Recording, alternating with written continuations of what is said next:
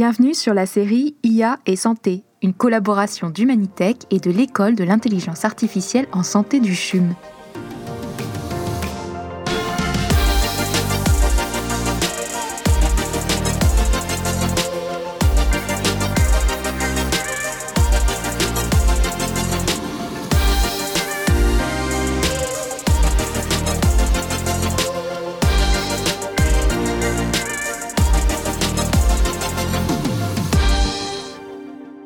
Vos souvenirs de l'hôpital Une éternité aux urgences Un repas pur et compote froid Un fauteuil qui grince Et si l'intelligence artificielle changeait la donne?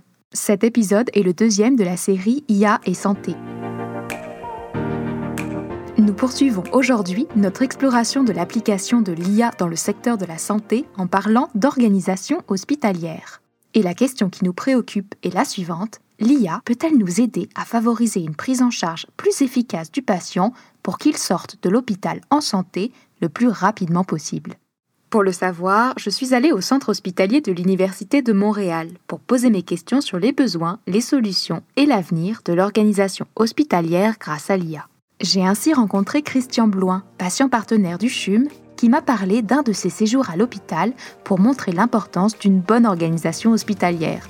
J'ai ensuite rencontré l'ingénieur Laurent Ouellette et ensemble, nous avons parlé des VAG du CHUM, ces petits robots utilisés pour le transport des repas, des médicaments et du matériel. Et j'ai rencontré Laurent Bellavance, directeur général chez Nosotech, qui m'a parlé de son projet de rendre les systèmes de l'hôpital davantage compatibles, notamment en standardisant les données.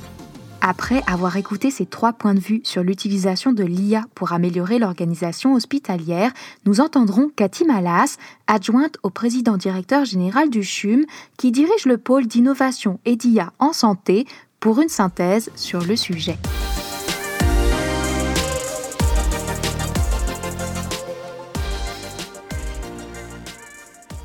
Et pour commencer notre tour de table, j'ai rencontré Christian Bloin, patient partenaire du CHUM.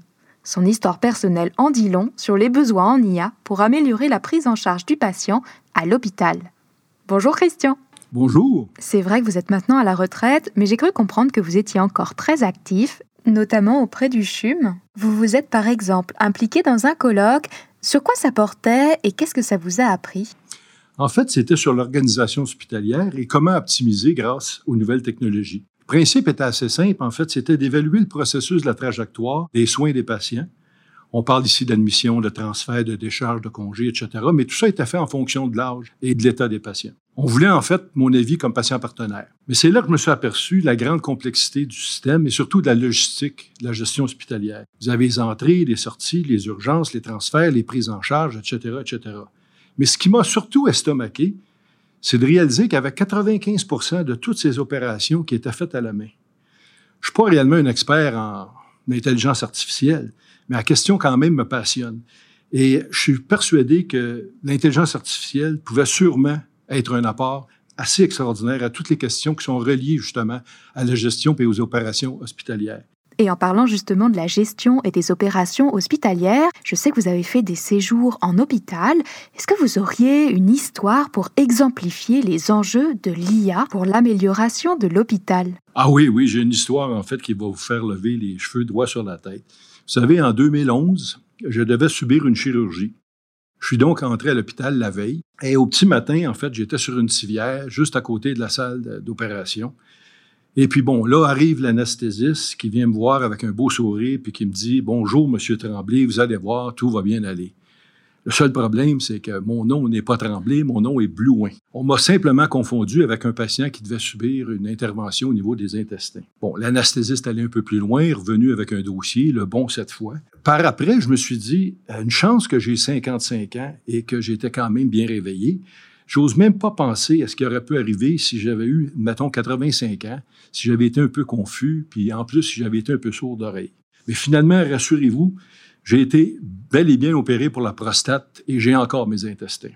Je suis sincèrement ravie que tout se soit bien passé finalement, mais je me demandais, est-ce que c'est la fin de l'histoire ou est-ce qu'il y a eu une suite? En fait, l'histoire se continue.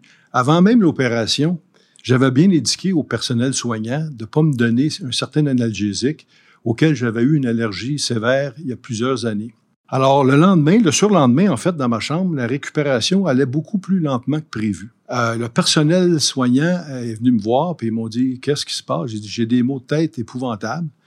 Et ils ont dit Écoutez, on ne comprend pas réellement parce que dans votre soluté, vous avez un analgésique puissant qui devrait régler ce problème. Alors, vous devinez la suite. Effectivement, on avait mis dans le soluté l'analgésique que j'avais spécifié de ne pas me donner. Bon, c'est une erreur.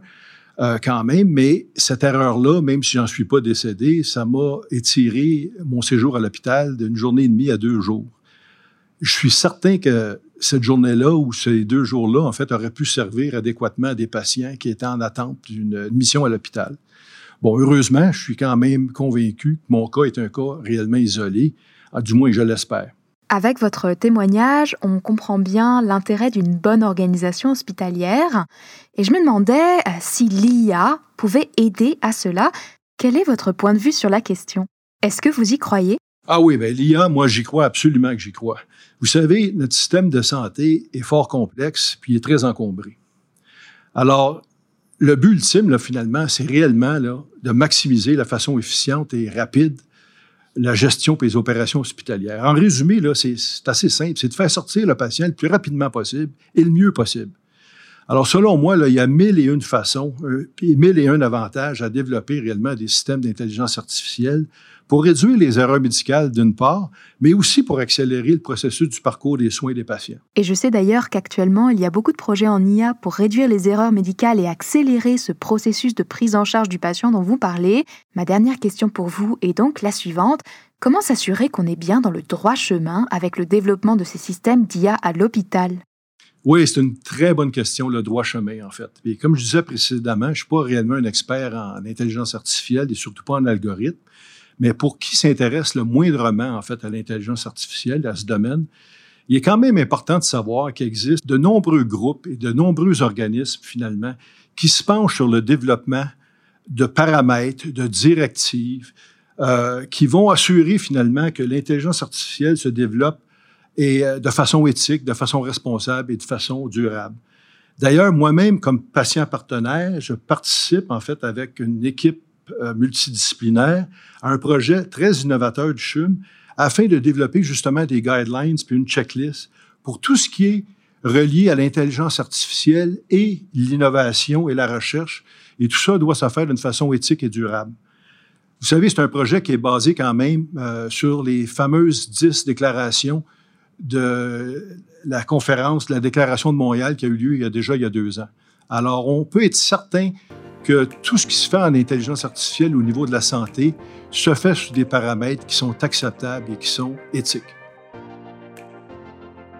Merci beaucoup Christian pour votre intervention. Je comprends mieux pourquoi on a besoin d'améliorer l'organisation hospitalière et comment on peut le faire grâce à des outils d'IA. D'ailleurs, certains outils de robotique propulsés par les algorithmes peuvent nous aider à le faire. Nous allons donc passer du côté des solutions en parlant des VAG du CHUM avec l'ingénieur Laurent Wallet.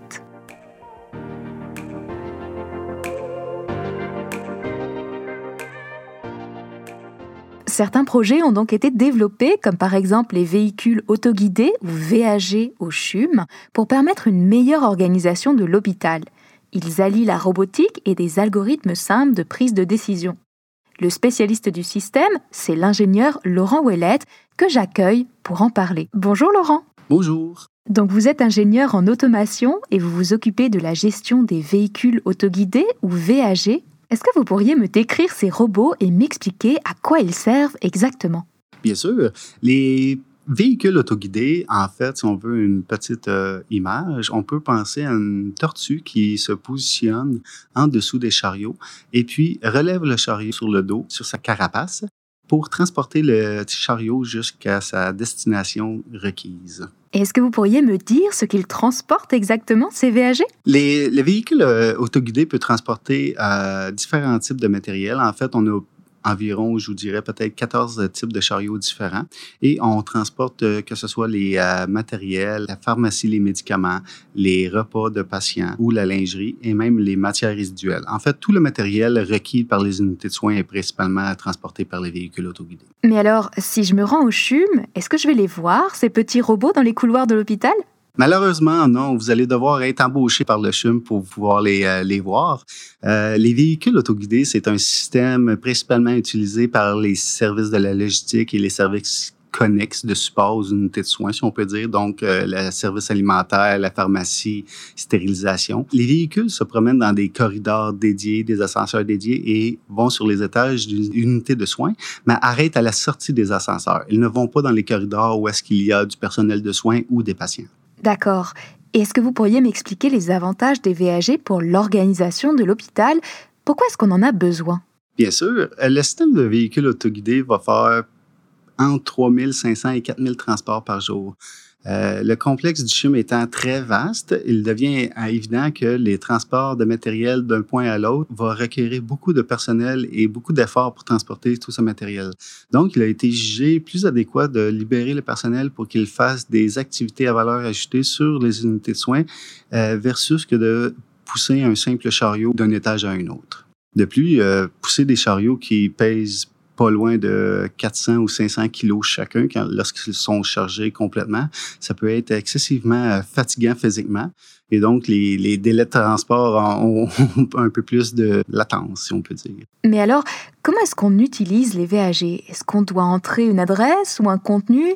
Comment est-ce qu'on commande ces petits robots? Est-ce que c'est difficile? Les opérateurs euh, ont un accès et une opération relativement simple à faire avec le système VAG, dans le sens qu'ils positionnent le chariot sur le rail et puis par la suite, ils vont au panneau de contrôle pour envoyer et dicter au système quel type de chariot euh, doit être transporté et vers quelle destination il doit se faire.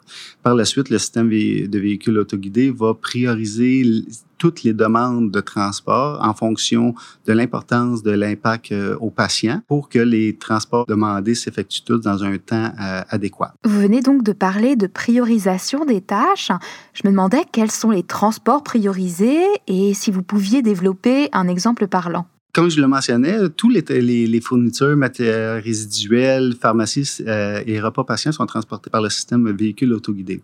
Donc, un des, éléments que j'ai appris euh, lors de mon embauche et, euh, au CHUM, c'est que les valeurs nutritives des repas patients sont très importantes pour la rémission des patients, dans le sens que les valeurs nutritives des aliments euh, décroissent beaucoup euh, avec la perte de température. Donc, afin de favoriser la rémission des patients, il est important que les repas patients arrivent le plus rapidement possible au chevet du patient. Euh, par exemple, pour le, justement le transport des repas patients, le service alimentaire étant positionné au deuxième sous-sol, on peut compter en moyenne un délai de 8 minutes euh, pour l'envoi d'un chariot de repas patients jusqu'à l'étage le plus haut, au 19e étage. Et donc, si j'ai bien compris, ça va me permettre d'avoir un repas chaud. Tout à fait, tout à fait. Le système véhicule autoguidé est là pour s'assurer que les transports s'effectuent dans le meilleur délai euh, possible.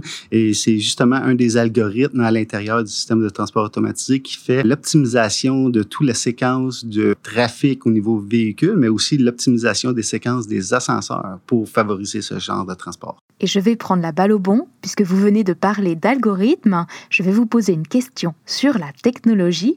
Comment la technologie de ces systèmes fonctionne-t-elle? Oui, en fait, c'est des algorithmes préprogrammés en fonction de délai et de priorité. Donc, il y a un calcul euh, qui est fait euh, à tous les instants par le système, à savoir depuis quand la demande de transport attend, c'est quoi le niveau de priorité de la demande de transport, et puis c'est quoi la distance que le véhicule aura à parcourir pour atteindre sa destination. Ce calcul-là va donner une certaine valeur, donc c'est la valeur la plus importante qui va être effectuée en premier comme transport. Et en poursuivant sur la question de la technologie, je me demandais comment est-ce que les VAG se repèrent-ils dans les couloirs de l'hôpital? Est-ce qu'il y a une carte du CHUM implantée dans le système?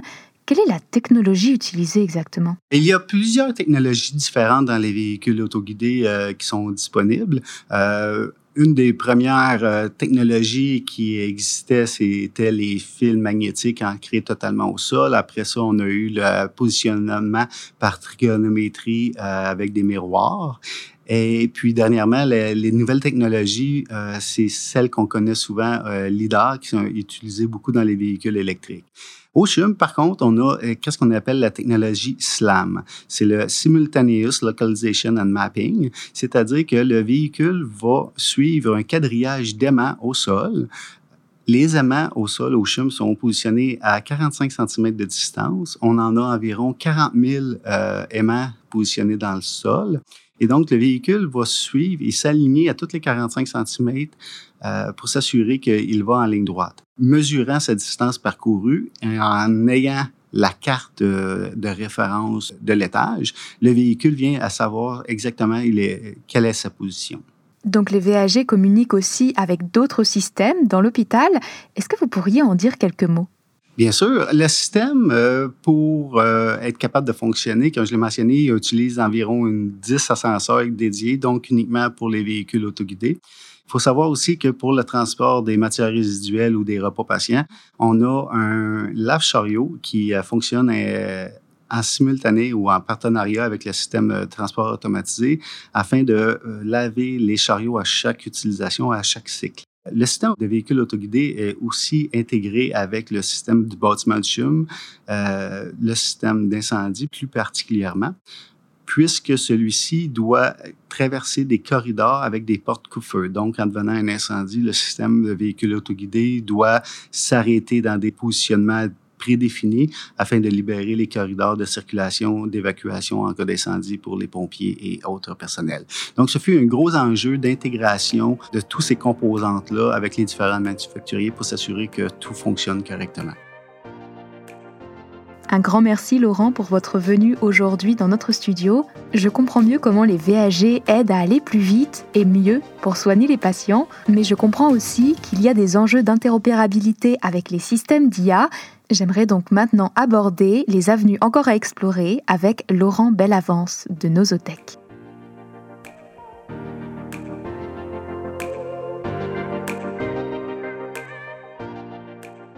Pour parler de l'avenir de l'organisation hospitalière avec l'IA, j'ai donc le plaisir de m'entretenir avec le directeur général de Nosotech, Laurent Bellavance.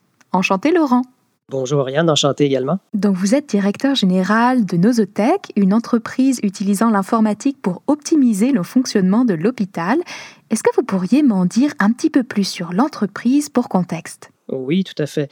Donc Nosotech a démarré euh, donc il y a 15 ans maintenant, euh, dans le contexte à l'époque des épidémies de C difficile au Québec. Un médecin, en fait, euh, qui œuvre à Rimouski, donc Dr Patrick Dolcé, a eu à ce moment-là l'idée de dire pourquoi nos systèmes d'information ne nous permettent d'être plus proactifs et de mieux prévenir, en fait, ce genre de situation-là en utilisant finalement de l'information qui était déjà existante dans les systèmes d'information de l'hôpital, ne serait-ce qu'au niveau du laboratoire ou, par exemple, au niveau de, de surveillance des mouvements de patients à l'hôpital. Ça a fini par créer l'entreprise et euh, aboutir sur la création du premier logiciel à l'époque qui est Nosocos. Et est-ce que vous pourriez m'expliquer ce que fait Nosocos exactement? Donc, Nosocos, essentiellement, c'est un logiciel qui va euh, donc s'alimenter de données euh, de, des systèmes d'information déjà existants à l'hôpital pour, à ce moment-là, pouvoir, dans un premier temps, appliquer des règles de surveillance sur cette information-là en temps réel pour être capable de donner une information aux cliniciens très, très rapidement sur la présence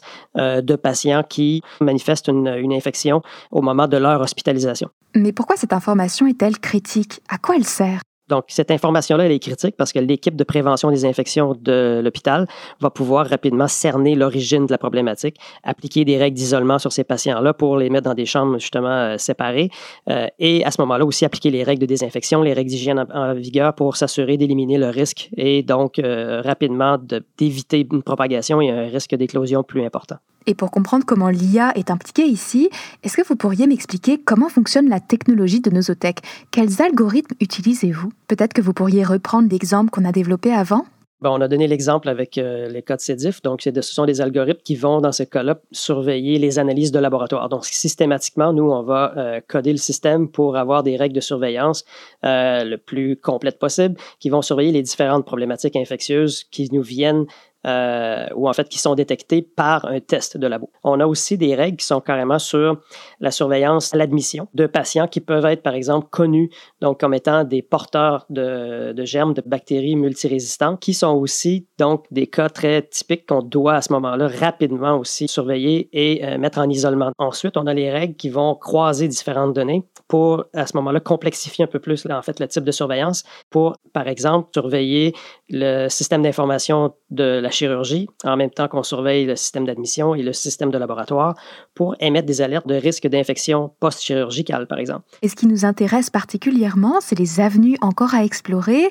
Qu'est-ce qu'il y a encore à faire pour une meilleure organisation de l'hôpital grâce à l'IA Est-ce que vous avez rencontré des enjeux pour le bon fonctionnement de vos algorithmes? Et si oui, lesquels? D'une part, il y a l'opérabilité qui est un enjeu, c'est-à-dire on veut, nous, s'assurer que les différents systèmes d'information avec lesquels on travaille vont être, euh, disons, ramenés sous des standards communs en termes d'identification, évidemment, des problématiques, d'identification des infections, donc euh, évidemment d'identification des patients, ce, genre de choses-là est généralement bien fait. La problématique, c'est souvent qu'on va devoir, nous, utiliser plusieurs systèmes sources différents qu'on doit ramener sous des standards communs. L'autre volet, c'est plus sur la qualité de la donnée proprement dit. Ce ne sont pas toutes les données qui sont structurées et codées. Donc, euh, nous, on doit utiliser, euh, on doit souvent travailler avec des données qui nous sont envoyées en format texte, en champ libre, euh, en champ commentaire, avec une certaine certaine standardisation, mais pas toujours. Donc ça, ça reste encore aujourd'hui des enjeux. Et est-ce que vous pourriez revenir sur l'enjeu de standardisation avec un exemple ou une métaphore pour me permettre de mieux comprendre? En fait, on est un peu comme des experts en traduction, on va dire, des systèmes d'information qui théoriquement traitent tous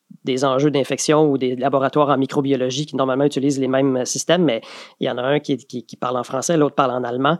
Euh, à la fin, nous, on veut ramener ça sous une langue commune, on va dire. Et en termes de projets à venir, qu'est-ce qui vous intéresse? Qu'est-ce qui s'en vient? Dans les projets qu'on, évidemment qui nous intéressent, c'est euh, la possibilité, un peu comme je viens d'aborder, donc l'idée de pouvoir, par exemple, euh, être en mode beaucoup plus prédictif. Donc vous parlez de prévention ici.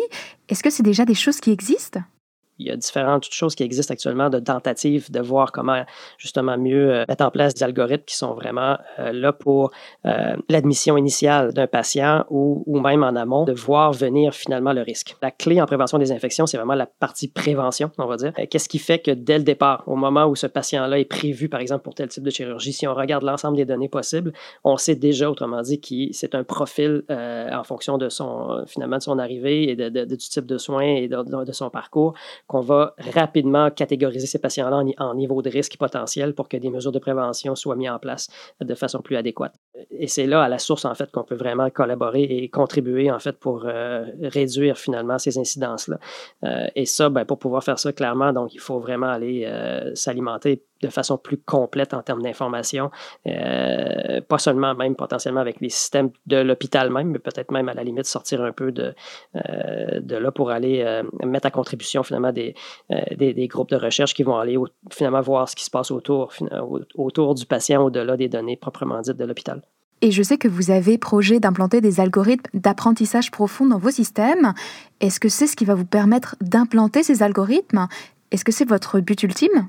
Tout à fait. Donc, euh, en fait, l'idée, c'est clairement ça, c'est-à-dire que euh, à partir du moment où on a ces, disons, ces groupes d'indices de, risque là qui, sont définis, qui ont été calibrés, qui ont été validés, euh, le patient, l'idée, c'est qu'à partir du moment où un patient, autrement dit, dans le système d'information, à partir de la prise de rendez-vous, à la limite. Donc, le patient prend un rendez-vous pour tel type de, chirurgie en fonction de ce qu'on connaît euh, comme information et, qu'on connaît de ce patient-là. Le système pourrait déjà finalement émettre un niveau de risque dès, ce moment-là.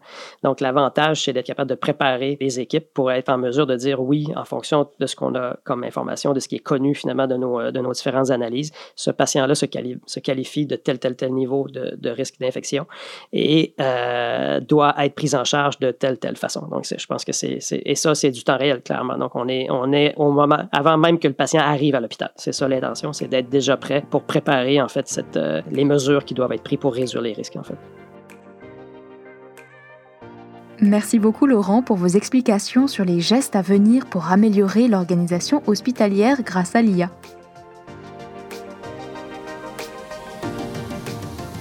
Et pour conclure cet épisode, j'accueille donc Cathy Malas, adjointe au président directeur général du CHUM. Bonjour Cathy. Bonjour. J'aimerais vous poser quelques questions pour conclure nos développements sur cet épisode. Et la première porte sur la valeur ajoutée de l'IA en santé. Qu'est-ce que l'intelligence artificielle en santé apporte au Québec? Alors, l'intelligence artificielle en santé euh, doit être au service de l'amélioration sans cesse des santé des populations, que ce soit les patients, les proches ou les équipes de soins. On ne fait pas de l'IA pour faire de l'IA, on fait de l'IA pour créer plus de valeur dans nos pratiques. L'IA peut améliorer soit le diagnostic. Il y a plusieurs exemples. Exemple pour, le, pour les cancers du sein, on prend une image, puis on est capable de diagnostiquer la présence d'une tumeur chez une femme, par exemple. L'IA peut aussi aider pour le traitement. Donc, choisir le bon traitement en oncologie, dépendamment du profil du patient et les caractéristiques de la tumeur, par exemple. L'IA peut nous aider aussi à prévenir certaines maladies. Je vous donne un exemple aux soins intensifs, comment on peut prévenir la décompensation de patients. L'IA peut aussi nous aider à optimiser les trajectoires de soins, par exemple. Comment on peut donner des rendez-vous plus rapidement pour les patients, pour qu'ils rentrent, euh, qu'ils aient leur, leur traitement, puis qu'ils retournent dans un milieu de vie le plus rapidement possible. Et comment est-ce que le CHUM contribue à l'implantation de l'IA pour l'amélioration de l'organisation hospitalière? De quoi est-ce que vous êtes particulièrement fier? Je pense qu'on est fiers ici au CHUM. On, est euh, des leaders dans le domaine de l'intégration de l'IA en santé au bénéfice des patients. Je vais vous parler un peu de la stratégie euh, d'intelligence artificielle au CHUM. Pour faire de l'IA, il y a trois dimensions clés. La première dimension, c'est le talent et les compétences. Il faut que les cliniciens, les employés, les patients, les étudiants comprennent l'IA, soient critiques face à la co-construction ou à l'implantation de l'IA. Et pour ça, ben, il faut une école. Alors, on a été pionniers, on était les premiers au monde. On a lancé l'école d'intelligence artificielle en santé euh, du CHUM, euh, qui a pour but de développer les compétences et les talents pour l'ensemble de notre établissement, mais également pour nos partenaires. Pour faire de l'IA aussi, il faut de l'expertise en IA, il faut une infrastructure.